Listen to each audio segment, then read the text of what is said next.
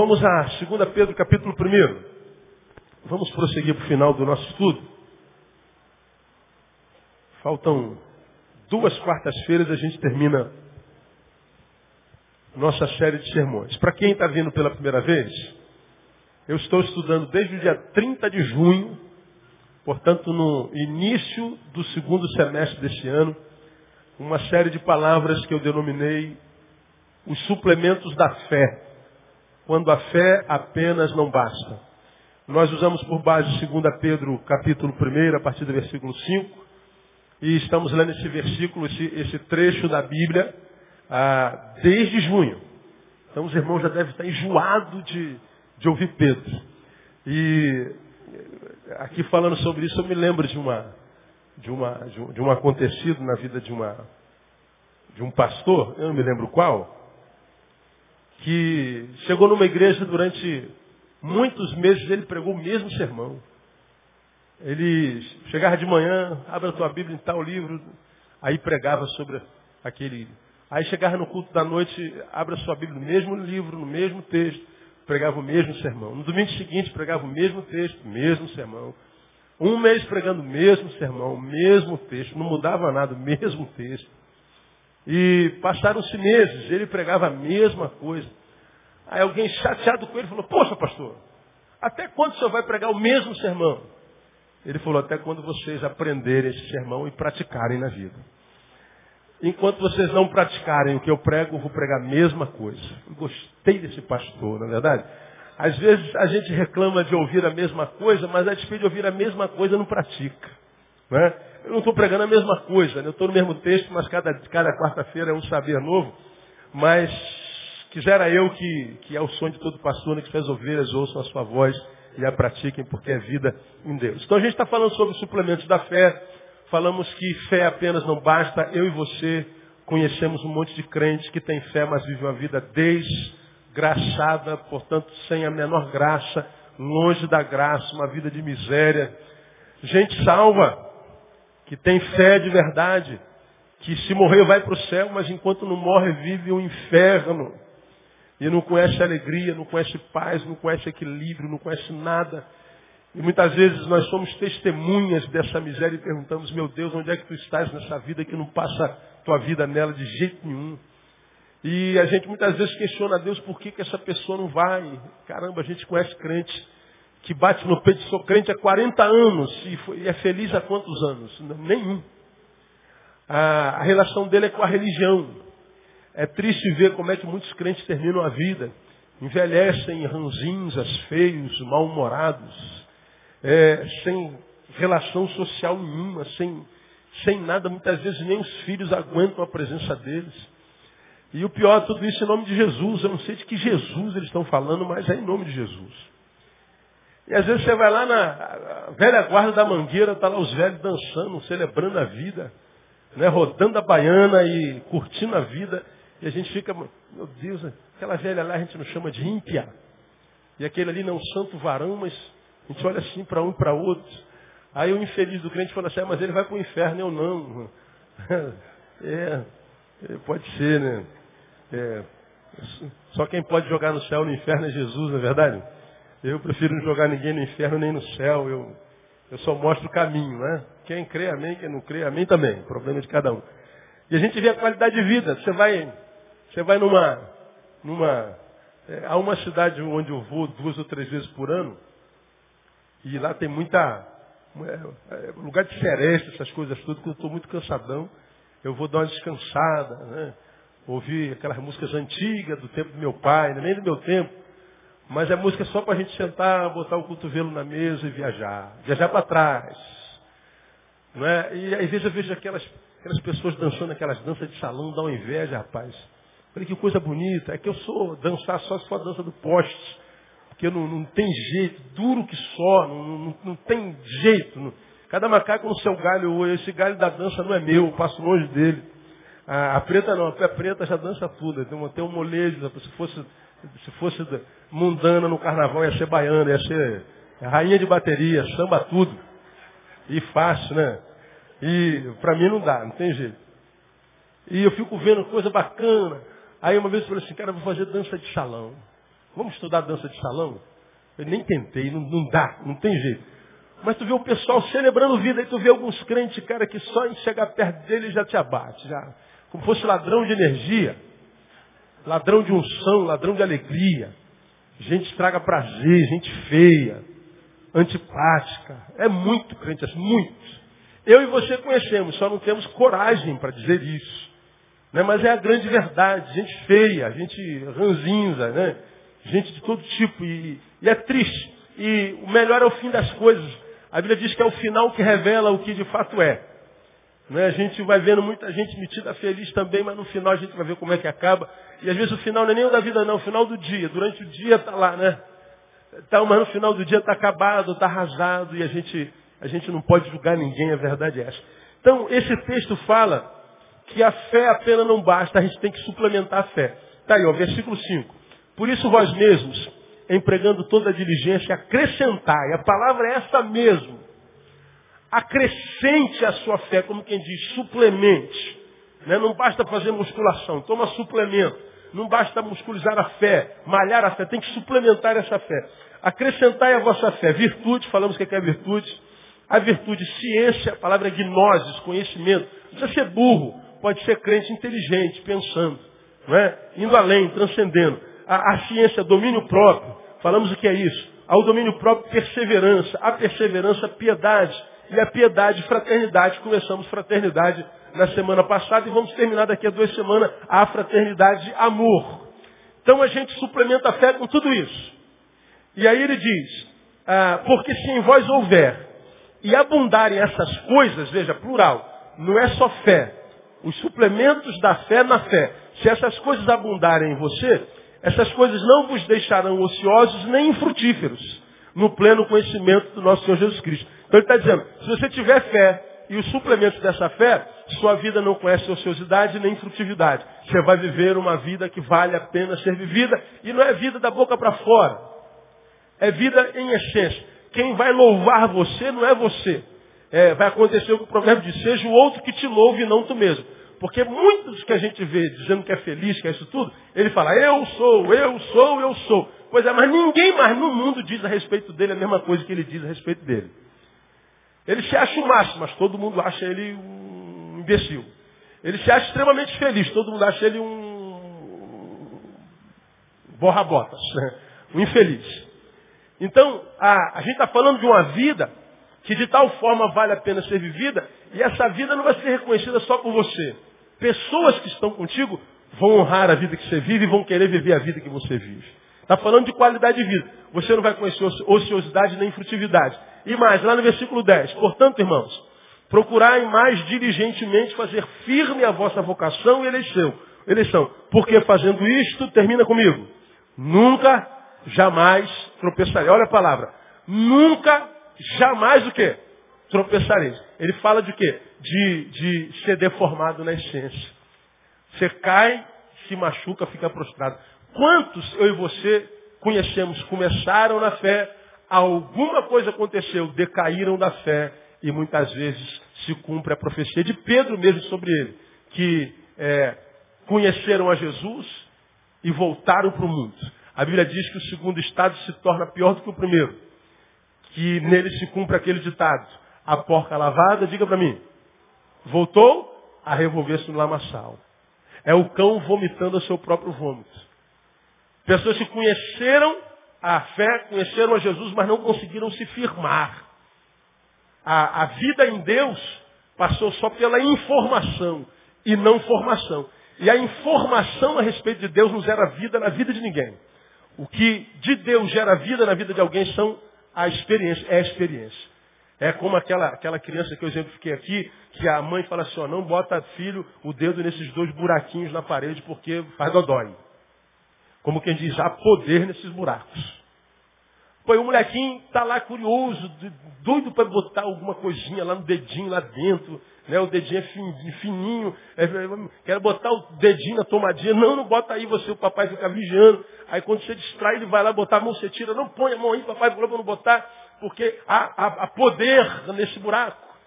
Bom, ele acredita até em você, que há poder naquele buraquinho. Mas ele não experimentou o poder. Então ele tem a informação de que há poder, mas no fundo há uma dúvidazinha. Até que você se distrai e ele bota o dedinho. Ah! Ou seja, há poder naquele buraco. Ele nunca mais põe o dedinho naquele buraco. A experiência com Deus é a mesma coisa. Nós podemos ter muita informação a respeito de Deus. Experimentou o poder? Não. Então é como se esse poder não existisse. Aí a gente tem experiência com a religião. E a religião não gera vida na vida de ninguém. Gera beatos, gera fanáticos, gera gente emburrecida, gera gente que tem é, é, é, experiência com a instituição, mas não vida em Deus. Não vida em Jesus no Espírito. Porque essa vida em Jesus, só pela fé suplementada, que ela não vai permitir que a gente tropece. E quando a gente tropeça, como eu falei, a gente pode ir à lona, contagem abre, parece que você perdeu, mas você fica de pé e você entende que quando está fraco que você está forte. Você tem experiência com Deus, não é mais informação a respeito de Deus. De modo que quando você tem a experiência de que há poder no buraco, por mais que falem para você, nada, isso não é poder, isso não existe, é bobagem. Não, cara, eu, eu sei do que, que eu estou falando, porque eu vivi o negócio. Não é informação. Eu sei quem é Deus. Eu sei, como diz aquele, aquele fiz citação de domingo, ah, se, ele, se ele é Deus ou não é, se ele é pregador de heresia ou não sei. Eu só sei de uma coisa, eu era cego e agora eu vejo. Então não quero saber da informação, tive experiência. Essa experiência só com a fé suplementada. Então nós falamos sobre cada um desses suplementos. Começamos fraternidade e falei que fraternidade é Filadélfia. Né? Filos Adelfos. Então, a, a, amigo do irmão, amor fraternal. A suplementar a fé com fraternidade. Portanto, nós falamos na semana passada, coisa interessante. Os primeiros suplementos, só para a gente relembrar. Ah, volta para o versículo 5. Qual é o primeiro suplemento? Digam para mim. Virtude. E o segundo? Ciência. E o terceiro? Domínio próprio. Quarto? Perseverança. Quinto? Piedade. Cinco. Todos esses cinco são subjetivos. Acontece em mim enquanto, enquanto indivíduo. A virtude, a, a ciência, o conhecimento, o domínio próprio, a perseverança e a piedade, todos suplementos subjetivos que eu tenho que acrescentar à minha fé. Agora, quando a gente vê a lista de suplementos estabelecida por Pedro pelo Espírito, elas terminam com dois suplementos.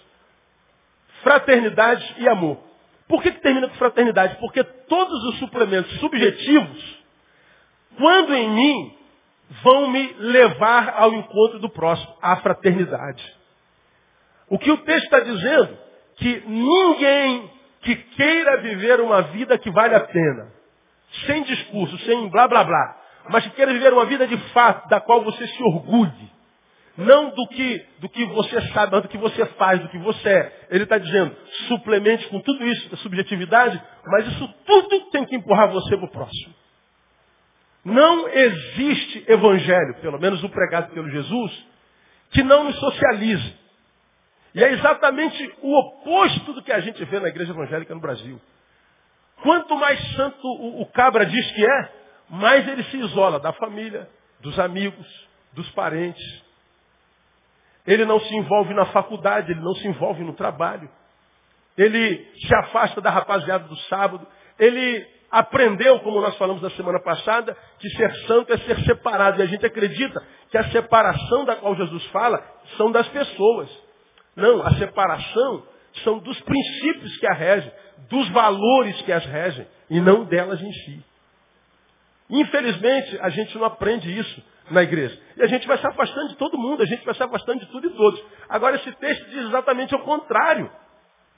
Quando você tem a fé evangélica, ou seja, do evangelho, e não necessariamente dos evangélicos, essa fé vai ser suplementada pelas virtudes, pelas ciências, pelo domínio próprio, pela perseverança, pela piedade, todos os suplementos internos, subjetivos, e quando isso de fato acontece em você, ele te empurra para o encontro. Você, portanto, quando alcançado pelo Evangelho, não é preparado só para a igreja, você é preparado para o mundo.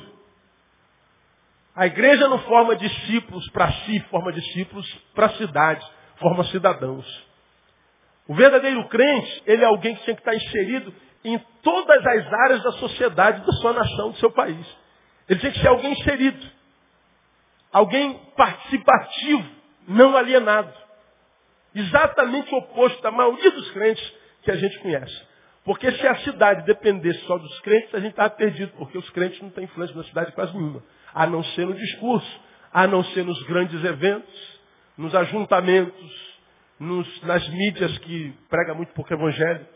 Então nós falamos tudo isso na, na semana passada. Hoje, para a gente terminar a fraternidade, semana que vem, na outra, eu quero falar sobre amor. Como nós falamos no início, ah, estamos pregando sobre, sobre manhã, né, é, sobre as marcas da verdadeira santidade. E eu falei que a primeira marca do cristão é o amor, e o amor hoje é só um pronome de tratamento. E a gente tem falado sobre o que amor, a gente vai falar na quarta-feira à noite também. Então, algumas, algumas realidades sobre fraternidade para a gente terminar essa, essa, essa parte do, do nosso estudo. Primeiro, se fraternidade é amor ao próximo, ou seja, amor fraterno, a gente aprende que o evangelho ou o cristianismo não é uma religião em si, ou não deveria ser. Ele é um estilo de vida. O que Jesus veio edificar na terra não foi uma religião. O que ele veio fundar na terra não foi um cristianismo. Ele não tinha a ideia de fundar uma das grandes religiões do planeta. Você já me ouviu pregar aqui que religião não faz bem para ninguém. Pelo contrário, só faz mal. O historiador escreveu há, há algum tempo atrás que quase que 85% das guerras do mundo são por causa de religião. De cada 10 guerras que existem, quase 10 são por causa de religião. E qual é o problema disso? Quem não tem religião, olha para a religião e sempre a vê negativamente. E qual é o fim da religião para cada religião? É Deus. Bom, se religião representa Deus na terra, e a religião só causa desgraça, então ou Deus não é bom ou ele não existe. Portanto, como eu tenho ensinado aos irmãos, quem pensa assim tem razão de pensar. Uma das graças que eu dou a Deus é que eu me converti cedo, porque se eu tivesse que me converter hoje, acho que dificilmente eu me converteria. Olhando para a vida dos crentes, dos cristãos, olhando para o que a religião faz no mundo, dificilmente eu acreditaria em Deus, acreditaria em fé. Dificilmente. Perdão. Basta que nós analisemos. Por exemplo, nós estamos nessa, nessa guerra com aquela mulher na Irã, que está para ser apedrejada, não apedrejada, apedreja, não apedreja. A semana passada disseram que ela foi solta, na verdade não foi solta coisa nenhuma. Foi um engodo para acalmar a opinião pública sobre o Irã. E solta, não solta a mulher, solta a mulher, não solta, não solta. Vocês devem estar acompanhando isso. E a mulher está para morrer apedrejada por adultério. Ela traiu o marido e a lei daquela religião diz que a adúltera deve morrer apedrejada. Então a opinião pública mundial está bombardeando o Irã para que aquela mulher não morra apedrejada, mas o bichinho lá não quer liberar a mulher de jeito nenhum. Só retardou o apedrejamento por causa da opinião pública, porque a mulher traiu o seu marido. Nós falamos sobre adultério aqui, exatamente nesse texto que a gente está estudando. Jesus, quando fala sobre adultério, ele nos ensinou, você aprendeu isso aqui, que adultério não é só colocar o pintinho no buraquinho errado. Isso é o que diz a lei. Para Jesus, é mais profundo ainda. O que, que Jesus diz lá em Mateus? Se algum de vós olhar para uma mulher e no seu coração desejá-la, digo-vos que no seu coração já cometeram adultério com ela. Resumindo, você olhou para uma mulher, viu uma mulher? Vi, então adulterou. Você olhou para um homem, viu um homem, viu um macho, vi, então você já adulterou com ele. Agora, se a lei fosse para todos, quem estaria de pé? Qual homem aqui nunca olhou para outra mulher? E disse assim, oh glória a Deus. Que é para gospelizar melhor coisa. Obra das mãos do meu Deus, aleluia.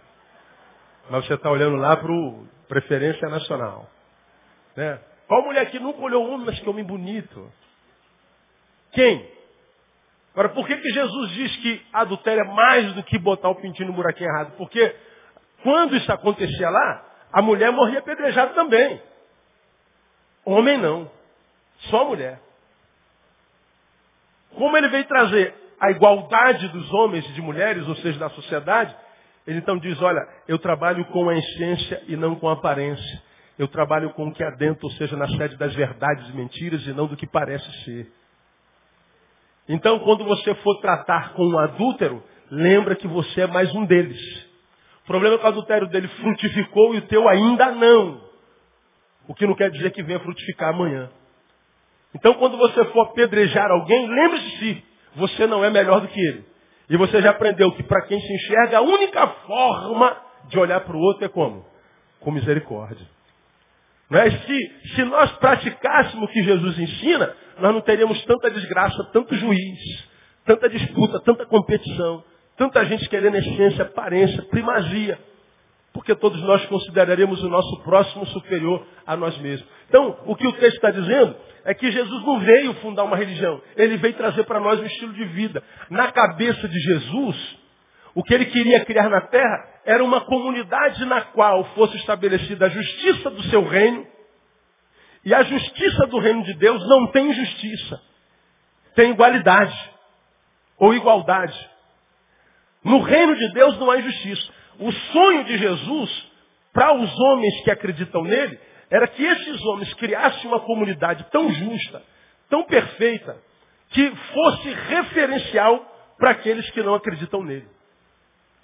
Então, isso não precisa ser em, gra, em grande escala, mas que nós, nas nossas pequenas comunidades, nos nossos grupinhos relacionais, tivéssemos um pouco de justiça.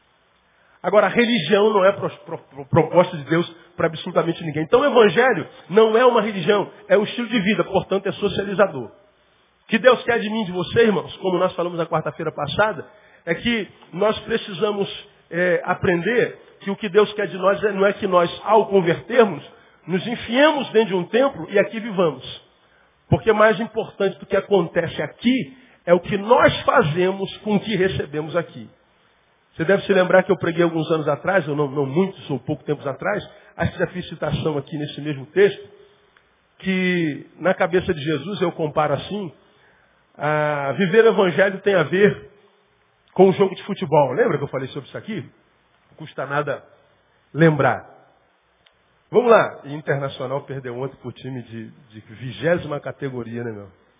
Time de Betânias que ganhava o Internacional do jeito que ele jogou ontem lá naquele campeonato mundial. Uma vergonha, vergonha. Mas deixa para lá. Vamos lá, jogo. Começou o jogo. Quanto tempo de jogo tem? Primeiro tempo, 45. Acabou os 45, o que, que acontece? Tem o quê? Intervalo. Quantos minutos? Passados 15 minutos, o que, que acontece? Mais 45. Isso para mim ilustra bem o que Jesus sonhou com os cidadãos do seu reino. 45 a gente está no campo. Para nós de Jesus, o campo é o quê? O mundo. O campo é o mundo. Muito bem, no campo nós estamos com a camisa e nós estamos vendo um monte de gente com a camisa adversária. E aquela gente que está do lado de lá está jogando contra você e você contra ela. O adversário não é inimigo, é adversário. E lá no campo, corre para lá, corre para cá, cotovelada para cá, pernada para lá, dedo no olho sem que o juiz veja, xinga a mãe daqui, xinga a mãe de lá, cospe na cara do outro, não tem tudo isso no futebol? Não deveria, mas tem. A gente tem estiramento muscular, sua, cansa, cai, levanta, rola, pernada, corre para lá, corre para cá, briga, briga, briga, luta, luta, luta, desespero, desespero, desespero. E a gente está, isso é vida. A vida é assim. Muitas vezes a gente está vivendo uma vida, parece que a gente está com a camisa de uma cor, e o mundo inteiro está com camisa de outra coisa. Às vezes até Deus parece que está com, time, com a camisa do time oposto. Já viveu isso na sua vida?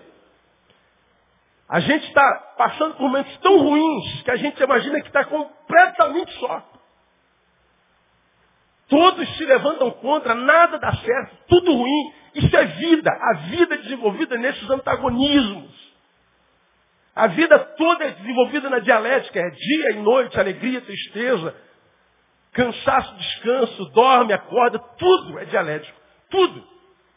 Então um dia a gente está bem, outro dia a gente está mal. Não existe esse negócio porque eu sou de Deus, eu estou bem a vida inteira, ganho o tempo inteiro. Ninguém ganha a vida inteira. A gente perde também. Você já aprendeu aqui há dois domingos atrás que nesse tempo ganha quem sabe perder. Quem não sabe perder vai ficar perdendo a vida inteira. Então nessa luta do dia a dia a gente está correndo para lá e para cá, influenciando, muitas vezes sendo influenciado, vencendo, muitas vezes perdendo. Bom, acabou os 45 minutos, o que, que acontece então mesmo? Hein? Vem o intervalo. A gente vai para onde? Para o vestiário. No vestiário, irmão. Aí tem o quê? Tem, tem ducha, no vestiário está lá o massagista com aquela massagem celestial, com aquele óleo, e vai fazendo massagem na sua coxa, vai fazendo massagem na sua batata da perna, e você toma Gatorade, o, o cara vai te dar uma camisa nova, roupa nova, o técnico vai te dar todas, pô cara, você está falhando por aqui, você errou aqui, está pecando aqui, você tem que dar volta por cima, estratégia, e aí você é renovado no teu ânimo, você recebe a estratégia do técnico, roupa nova, Gatorade, mais Gatorade, água, massagem, e você se sente pronto de novo. Bom, mas quanto tempo dura o intervalo? 15. Depois dos 15 faz o quê? Volta para o campo. Pernada, correria, cabeçada, xinga a mãe, dedo no olho, cai de novo, falta, tal. Pois é, onde entra a igreja nesse negócio? A igreja são os 15 minutos. Não é aqui que a gente vive o Evangelho, irmão. Aqui é o vestiário do Reino de Deus. Aqui é o lugar onde o técnico da estratégia revela a vontade do dono do time. Aqui é o lugar onde a gente recebe massagem na alma. É aqui a gente recebe palavra de ânimo. O irmão pega na mão do irmão e abençoa o irmão. É aqui que a gente desenvolve o, o nosso talento e recebe capacitação para que a gente volte para o campo e viva o evangelho. É isso. Agora, isso não se aprende na religião. No evangelho, sim. Muitas vezes, ou quase nunca, o evangelho tem a ver com esse cristianismo que está aí. O evangelho do reino, ele não é vivido dentro do templo. Ele é vivido fora do templo. Agora, pegue você que está aqui, é crente há muito tempo, já se machucou muito com a igreja. Se machucou com quem? Lutando contra o diabo ou lutando contra o irmão? A maioria das pessoas com as quais eu me encontro estão feridas não é pela luta por uma causa que vai abençoar alguma coisa, alguém, nada. É aqui, ó. É aqui dentro. A gente briga por cargo, pelo microfone, a gente briga pelo poder. A gente briga por verbo, a gente briga por isso. Briga... As nossas lutas todas são travadas aqui dentro. A maioria dos crentes que a gente conhece, quando fala de serviço a Deus, o serviço é para a igreja, para a instituição. Aqui a gente acha que nós temos como como os líderes da igreja, está é, medindo a saia da irmã, é, preocupado onde é que o irmão está indo, que hora chegou, como está namorando, que que tem, como se a gente tivesse que estar tá controlando a vida de todo mundo. Isso não é o papel de, de, de líder nenhum. O papel de um líder é ensinar o que a Bíblia diz. Agora, se vai viver o que a Bíblia diz, é o problema de cada um. Só não transforma a igreja em bagunça. Aí não, aí não cabe. Agora, a ideia de que a gente tem que estar tá controlando como a pessoa se comporta aqui dentro das quatro paredes, não, isso não tem nada a ver com o reino, irmão. Gosto demais da palavra de Paulo, quando Paulo diz, quando eu era menino, eu era menino mesmo. Pensava com o menino, falava com o menino e andava com o menino. Mas sabe o que aconteceu comigo, irmãos? Eu cresci. Quando eu cheguei a ser homem, sabe o que eu fiz, irmão? O que ele fez, irmão? Acabou com as coisas de menino. Parou de pensar como menino, passou de parou de falar como menino e parou de andar como menino. Ele virou homem. Você tem um pouquinho de conhecimento, trave a diferença entre homens e meninos. É muito fácil, já falamos sobre isso aqui demais. Então, infelizmente, há tantos crentes que são meninos que precisam que alguém esteja controlando a vida dele, porque se der liberdade, ele se procrastina, ele se corrompe. E a gente vê isso em grande quantidade. A maioria se corrompe. Porque é muito mais fácil ser escravo do que ser livre. Muito mais fácil. É muito mais fácil a gente criar uma cerca e proibir de fazer um monte de coisa. Não pode isso, não pode aquilo, não pode isso, não pode, é proibido, é proibido, isso não pode, isso não pode. Isso aqui é que Deus quer, não pode, não pode, não pode. Aí você não faz nada do que não pode. Aí você diz, eu sou um bom crente. Por quê? Porque não faz nada que o pastor proíbe. Agora, quando o pastor fala assim, irmão, é contigo. A palavra de Deus disse aqui, agora eu não vou proibir ninguém de nada, isso é contigo, você e Deus, ele é a Bíblia, você é Deus, o Espírito Santo te dirige. Mas pastor, eu, eu, o que, que eu posso? A Bíblia diz que você pode todas as coisas. A Bíblia diz que todas as coisas são lícitas. Agora, nem tudo convém. Então me diga que convém. Não, que tem coisa que convém para mim, não convém para você. Convém para você, não convém para mim. Tem intimidade com teu Deus e vive uma vida que vale a pena. Lembrando que o que você semeia, você colhe. O maior beneficiado ou prejudicado pelos teus frutos são você mesmo. Por isso que eu tenho ensinado os irmãos, é, poucas vezes eu escuto, né, é, com dó, quando alguém que está caído vem até mim para culpar alguém pelo fato de estar lá. São aquelas pessoas que estão lá no buraco e que ao invés de admitir os seus erros, os seus pecados, se transformaram em caçadores de culpados. Tem sempre um culpado que fez com que ele estivesse onde está. E como você já aprendeu, aprendeu até com, com ateu. Não é o que fazem conosco. É o que nós fazemos com o que fazem conosco. Jean Paul Sartre. Que fizeram contigo, você já sabe. O que você fez com o que fizeram contigo? Aí é outra história. É você e você, irmão. Então, é, é, é, é quando a Bíblia fala de fraternidade, está dizendo que o que Jesus veio criar foi um estilo de vida e não uma religião. Porque a religião está firmada nos, no, no, no, no, pode e não pode. Esse pragmatismo. Pode e não pode. E a gente está sempre voltado para a religiosidade com relação pode ou não pode. Pastor pode pregar sem gravata? Não pode. Pastor pode usar calçadinho? Não pode. Pastor pode. Ah, posso bater palma? Não posso. Posso usar brinco? Não posso. E a gente, ah, não, quem usa brinco é do capeta. Quem usa brinco é de Deus. E quem, quem corta cabelo é do capeta. Quem não corta é de Deus. E a gente fica, pode ou não pode. Agora, se você corta seu cabelo ou se não corta, abençoa quem nisso, irmão? O que isso tem a ver com quem? Com que? Com... Aí eu não corto o cabelo, daí? Aí eu corto, e daí? Muda o que na vida de quem? Não muda nada na vida de ninguém.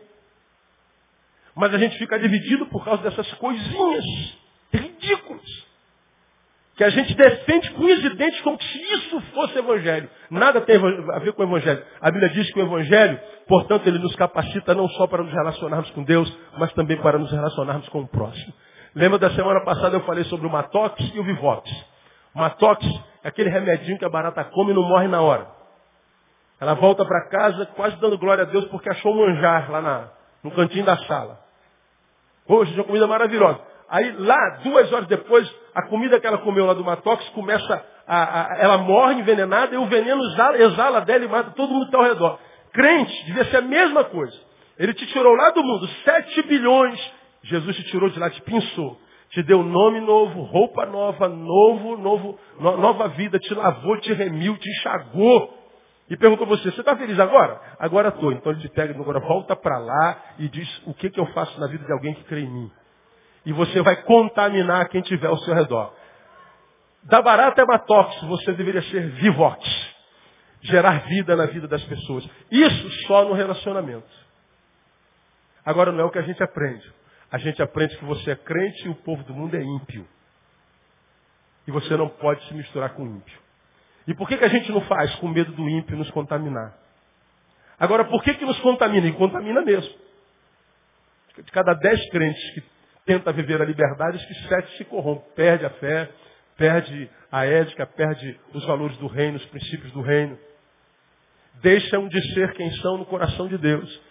E diz que o problema está lá. Não, o problema está em si. Porque tem tanta gente que vive lá e não se corrompe. Agora, por que, se corrompe? Porque ainda não está formado em Deus.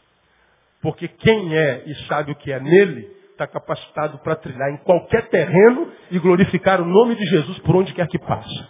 Onde quer que passe. Qualquer lugar, em qualquer canto.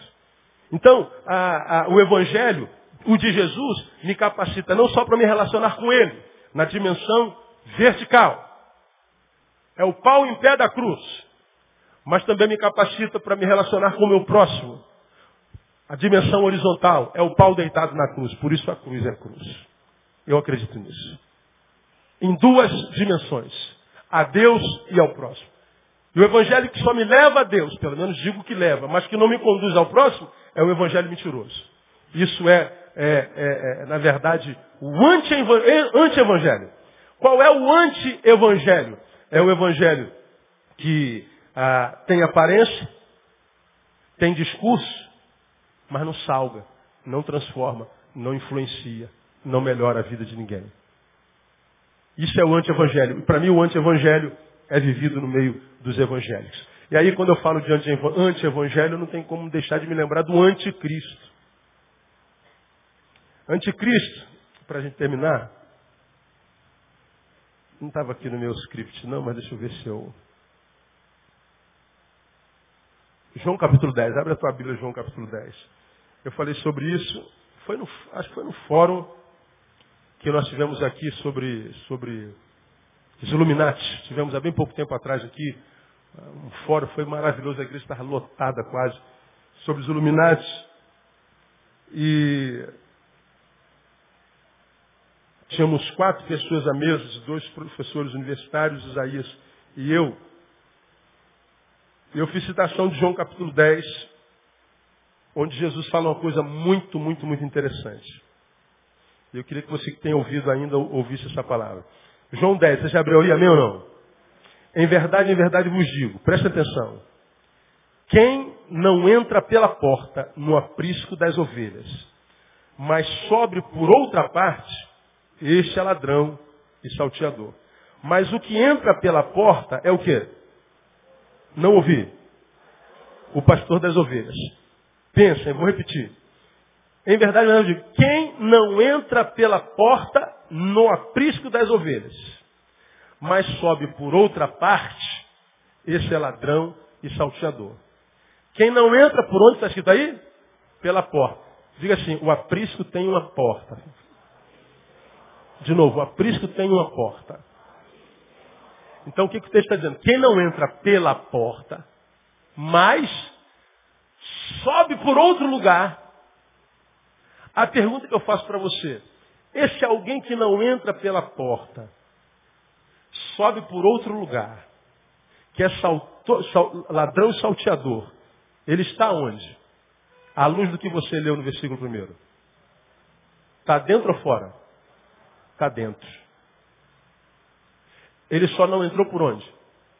Pela porta. Mas diz o texto que ele entrou por outro lugar. Mas no aprisco, ele está do lado de dentro ou do lado de fora? Do lado de dentro. O versículo 2. Mas o que entra pela porta, esse é quem? O pastor das ovelhas. Então perceba. O que, que João está dizendo? O ladrão e o salteador e o pastor das ovelhas, ambos estão dentro do aprisco. O Cristo e o anticristo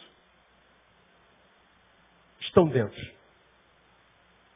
Da mesma forma como a ovelha e o bode. O joio e o trigo.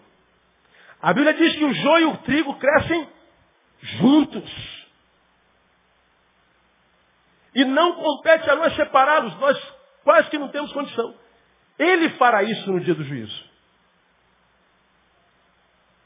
O Cristo e o anticristo brotam de dentro. O evangelho e o anti-evangelho são vividos dentro. De modo que sentar aí onde você está não é uma ação inconsequente. É perigosa. Por isso que a Bíblia diz que a fé vem por onde? Ouvir. E a gente perde a fé por onde? Pelo ouvir. Tendo cuidado para que ninguém roubo de voz, a graça ou a fé com vãs filosofias.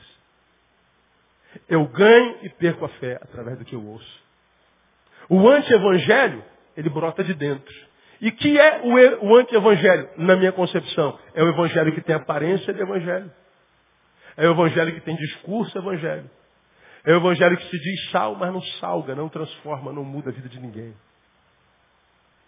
É o evangelho da igreja que cresce em número, mas que não frutifica na cidade. É o evangelho do crente que frequenta a, a, a igreja, senta no banco, mas aqueles que convivem com ele não são melhores depois dele. Não há influência. Só discurso. Blá, blá, blá. Fraternidade, veja, é muito mais do que só, Pai do Senhor, irmão, vamos comer pão e beber vinho. Não, é influenciar. É ser um cidadão inserido, fazer parte. Cumprir o seu papel. Para que você nasceu? Qual a tua função no caminho? E muitos de nós é, somos de tal forma deformados que nós vivemos para nós, em torno do nosso umbigo. Agora, por que, que o diabo trabalha tanto para fazer fenecer a nossa, a nossa comunhão? Porque ele sabe que é na comunhão que o Senhor ordena a bênção e a vida para sempre. E é na comunhão, como diz João capítulo 17, que o povo vai acreditar que ele está no nosso meio. Quanto mais divididos, menos fé. Quanto menos comunhão, mais incredulidade. Quanto mais menos comunhão, mais incredulidade. Então, o que é, vai contra a igreja evangélica no Brasil, irmão, é a nossa faixa. A faixa da igreja no Brasil é muito feia. Quem dá faixa à igreja no Brasil é quase uma face parasitista, onde a gente vê o povo que tem dinheiro, que o evangelho virou negócio, pagando milhões para aparecer na televisão, para vender um evangelho só de milagres, e você, quando pede o testemunho na vida de pessoas que dizem houve uma ação de Deus na vida dela, qual é a ação de Deus na vida dela? Ah, pastor, eu estava com a minha unha encravada, aleluia, e a minha unha está desencravada. Quem fez isso, irmã? Foi Jesus. Aplauda o Senhor Jesus. Ah, pastor, eu estava com a minha boca inchada, que meu dente estava com cara e agora desinchou, parou de doer. A gente fica vendo aquilo, cara, a gente morre de vergonha. Mas, quando não se reflete, a gente diz, oh, Deus está operando. Aonde? Que aquele povo tem fé. A fé dele tem como beneficiário quem? O único beneficiário da fé dele é ele. Ah, eu tenho muita fé em Jesus. Quem se beneficia dessa fé? Você. Só você. Ninguém mais. Agora, o que, que Jesus quer gerar em nós? Uma fé que faça com que outros sejam beneficiados dela. E através dela. Que nós não sejamos o fim da bênção, mas o canal. Para que a gente se encontre com pessoas e não use as pessoas, mas ajude as pessoas a serem melhores do que são. Quando a gente vive esse, esse materialismo, esse capitalismo gospel, onde a gente chega perto de Deus para dar o golpe do baú. Nós somos a noiva de Jesus, mas uma noiva que quer lhe dar o golpe do baú, ou seja, quer tirar alguma coisa dele, quer enriquecer por causa dele. Só está com ele por causa do que ele tem. Só está com ele porque tem medo do inferno. Só está com ele porque tem, quer, quer ser curado, porque está desempregado.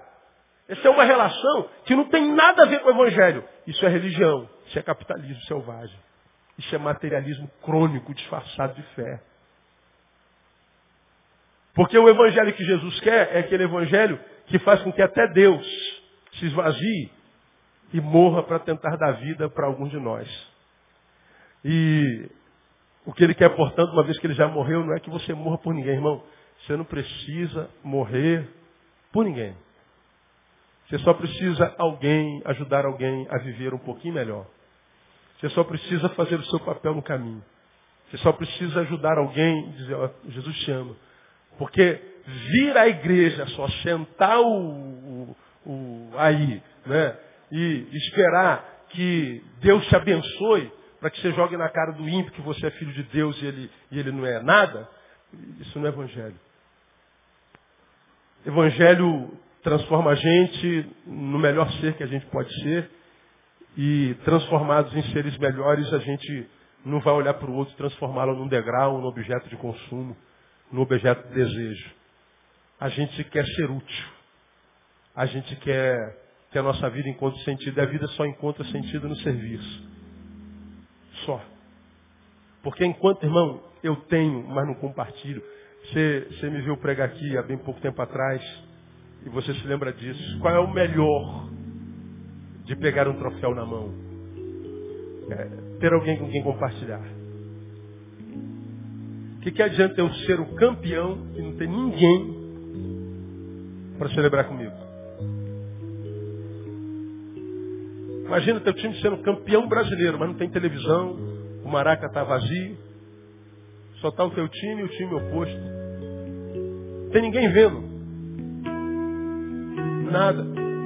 Lembra, qual é o melhor de ver o nosso time ganhando do time adversário? Zoar o nosso amigo do time adversário. O nosso time ganha, a gente vai para o trabalho amanhã pensando nele. Estou doido para encontrar com ele lá no escritório, cara. Estou doido, cara. No último jogo ele botou lá um negócio em cima da minha mesa, me zoou a semana inteira. Agora meu time ganhou. Tu, teu time ganhou, tu pensa nele. Você nem está pensando na vitória, está pensando nele. Doido para chegar amanhã de manhã para ir para o trabalho esfregar na cara dele. E se ele não existisse, a vitória do time? Porque a vida só encontra sentido no compartilhar. Aí eu quero terminar o culto dessa noite perguntando a você, pô cara, você se acha um, um crente tão bom, né? Você acha que é tudo isso que você imagina? Você nunca ninguém te disse que você é um crente bom, mas você se acha um crente maneiro. Agora, por que você se acha um crente maneiro? Quem é abençoado através da sua vida? Você diz que é abençoado? Amém. Vamos acreditar que você seja. Como falei há bem pouco tempo atrás, imaginamos que você não dissesse que é um abençoado, mas que você dissesse, eu sou um padeiro, lembra? O que, que você requer de um padeiro? pão. Vamos dizer que você não fosse um abençoado, você é só um doceiro. O que você requer de um doceiro? Doce. Mas vamos dizer que você esteja dizendo que é um abençoado. O que se espera de um abençoado? Benção. Abençoado não é quem retém bênção, é quem abençoa alguém, é quem produz bênção. Como um padeiro é quem produz pão, o abençoado é quem produz bênção. O abençoado não ajunta, ele divide. O abençoado compartilha. E não é compartilhar o que tem, somente é compartilhar o que é. Então, é, para você pensar na cama, depois de você, quem se tornou melhor? Depois que você entrou na história de alguém, quem se tornou melhor? Ninguém. Isso é um péssimo crente. Pode ser um bom batista bom assembleano, um bom presbiteriano. Você pode ser um bom universal. Você pode ser um bom raio que parta. Mas cristão, porque o que Jesus fez na minha, na sua vida, foi que depois que ele entrou na minha, na sua vida, nossa vida nunca mais foi a mesma. Ela melhorou muitíssimo. Amém ou não, amado? E ele quer que as nossas obras sejam maiores que as dele. Que depois de nós, a história de alguém melhore. Que depois de nós alguém encontre sentido para a vida. Que depois de nós nós vejamos que vale a pena a nossa existência. Caramba, minha vida deu sentido na vida daquela pessoa. Vale a pena viver. E você vai começar a se alegrar com a alegria dos outros. Você vai ver o quanto a vida tem sentido quando a nossa vida dá sentido na vida de alguém. Porque se vida não gera vida, a vida não tem sentido para ser vida. Se você está vivo, eu acredito que você esteja vivo. Amém ou não, amada? Então gera vida. Porque o que a gente vê hoje é só geração de morte. Morte, morte, morte. Uma geração pobre. Uma geração linda, mas infrutífera. Refém do seu pênis, refém da sua vagina. Uma geração que só sente prazer nessa área do corpo, como você tem me ouvido pregar. Tira isso do corpo dessa geração, não tem alegria em mais nada. Mais nada. E quando a gente começar a gerar vida na vida de alguém e perceber que depois de você aquele alguém, caraca, vale a pena viver. Vale a... Você vai ver que você encontrou razão para a tua vida. Porque a vida só encontra sentido na fraternidade. Mas não na discussão, mas no encontro mesmo. Então, cara, você não precisa ser pastor, não precisa ser apóstolo. Você pode estar lá na tua faculdade, cara, sentado do lado do teu amigo, mas veja ele como ser humano e não alguém que você vai usar de repente esse cara está precisando de um par de ouvido misericordioso para trocar uma ideia. E você emprestou um par de ouvido sem ceder à tentação de imprimir juízo sobre a atitude dele. Isso é coisa do capeta, né? Às vezes converter. Cala a boca, irmão. O ovo não fala nada, ele só quer falar. Cala a boca. Foge à tentação de querer ganhá-lo para Jesus, ameaçando-o com o inferno. Ouça, fica quieto. Ô, brother, estamos juntos. Estamos juntos. Quando você precisar, estamos aí. Pronto, ganhou o cara para você. Uma vez que você ganhou para você, ganhar para Jesus é um pulo. Agora a gente quer sempre ganhar para Jesus. Ganhar para Jesus, mas para a gente a gente não consegue porque a gente é antissocial, anti-intelectual, anti-relacional, anti-tudo. E o texto está dizendo, olha, se você não suplementar a sua fé com fraternidade, amor fraternal, você vive uma vida infrutífera. E que é um dado triste. Muitos de nós tem um amigo, cara. Um amigo. Naquelas noites de insônia, você olha para o celular olha para o telefone fica imaginando para quem que eu posso ligar essa hora que é brother, irmão, para eu trocar uma ideia, para abrir meu coração, porque a dona Insônia não me larga. Eu estou mal, quero morrer. A gente não tem. A gente não tem. A gente lembra de um monte de gente que a gente chama de irmão, mas que não pode chamar de amigo. E o texto está falando que aquelas virtudes todinhas desembocam na fraternidade. Tudo que é gerado na fé e pela fé e para a fé me empurra para alguém, porque a vida se desenvolve no encontro. Se a gente se encontrar, não para usar, mas só para ser, para estar, para compartilhar, você vai ver que a vida vale a pena. A despeito de todas as dores e provas. Comecei o culto hoje falando de Apeles aprovado em Cristo. E falamos que o aprovado e o reprovado são filhos da mesma mãe. A dona prova. A prova gera reprovado e aprovado. Mesma mãe. O reprovado olha para a vida e diz que vida injusta, que vida horrível. Qual prova? Por que você está falando de reprovado? Você passou pela prova e foi reprovado. Mas o aprovado quer viver 200 anos. Que vida linda, vida bela. Então o problema não está na prova, mas como eu lido com a prova. Porque nós dois, o aprovado e o reprovado, somos filhos da mesma mãe. A prova. A prova faz parte da vida. E se a gente aprender a passar pela prova, você vai ser aprovado. E quando for aprovado, você vai ver, cara, viver é bom demais. Acordar de manhã, mesmo que seja o dia no qual você pague suas contas todinha. Ah, você quer ver uma coisa? Há oito anos atrás eu preguei um sermão e falei assim, ó, dia 11 é o dia que eu menos gosto do mês. Minhas contas todas nesse dia 11. Lembra disso? Ó, não tem um dia 11 do mês, até hoje, que alguém não me mande um torpedo, me ligue, fala assim, pastor, hoje é o pior dia do seu mês, eu estou é, mandando uma palavra de vitória para o senhor. Deus abençoe o Senhor no dia 11. Todo, todo dia 11. Eu preguei isso há, 11, há, há 8 anos atrás. Porque dia 11 vence minhas contas todas. Então já acordo e falei, meu Deus, hoje é o dia da facada. Hoje é dia de, de, banco, hoje é dia de fila, hoje é dia não sei o quê. E às vezes dia 11 já não tem mais dinheiro, não é verdade? Já, já terminou. E você vai andar pela fé. É o pior dia. Mas este é o dia que fez o Senhor. Alegremos-nos e regozijemos-nos nele. A vida é uma dádiva do céu para você. Então, irmão, trata de viver. Como, pastor? Gera vida na vida de alguém. Para de olhar para o seu umbigo. Tenta ser alguém que ajude alguém a ser o melhor alguém depois que alguém, que é você, entrou na vida dele. Aí você vai ver, irmão, que você vai ter razão para viver a vida inteira. As provas virão? Vem. Tem gente que não vai gostar de você? Vai. Vão criticar você? Vão. Vão dizer que você é feio, gordo, magro, preto, branco, feio, azul? Vão. E daí?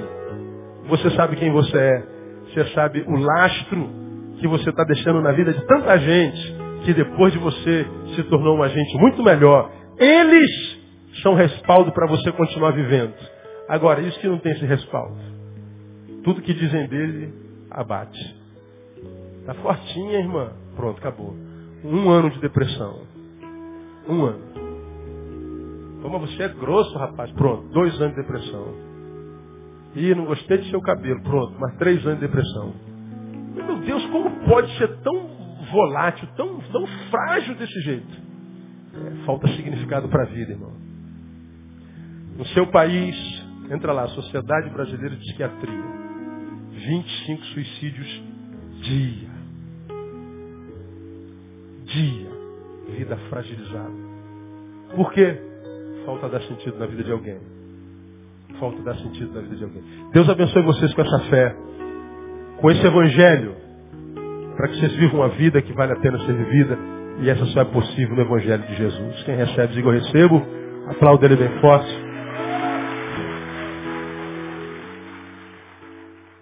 Pai, nós louvamos o teu nome por esse tempo passado na tua presença. E nós queremos te dizer, ó Deus, que somos dependentes do Senhor, da sua graça e da sua misericórdia.